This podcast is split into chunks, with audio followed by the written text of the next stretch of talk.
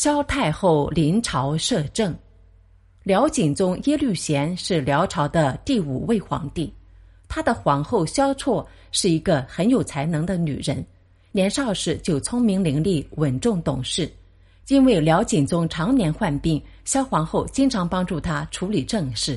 辽景宗去世后，他十二岁的长子耶律隆绪即位，萧绰以太后身份临朝摄政。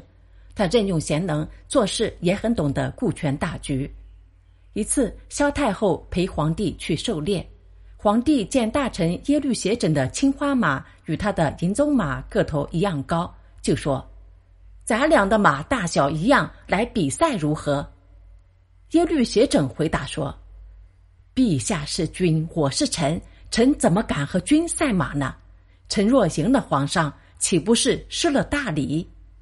小皇帝点点头，接着又说：“不过在战场上和打猎时，君臣的马跑来跑去，就没什么失礼不失礼的了。”萧太后听了他们的对话，笑着说。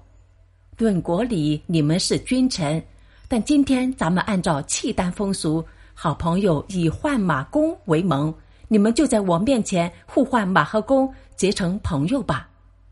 于是耶律斜轸和小皇帝互换马和弓，结成了朋友。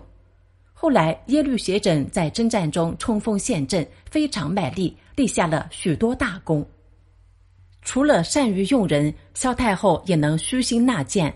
她吸收了很多治国的好经验，如减轻百姓赋税、奖励生产、颁布禁止官吏压榨百姓的条例。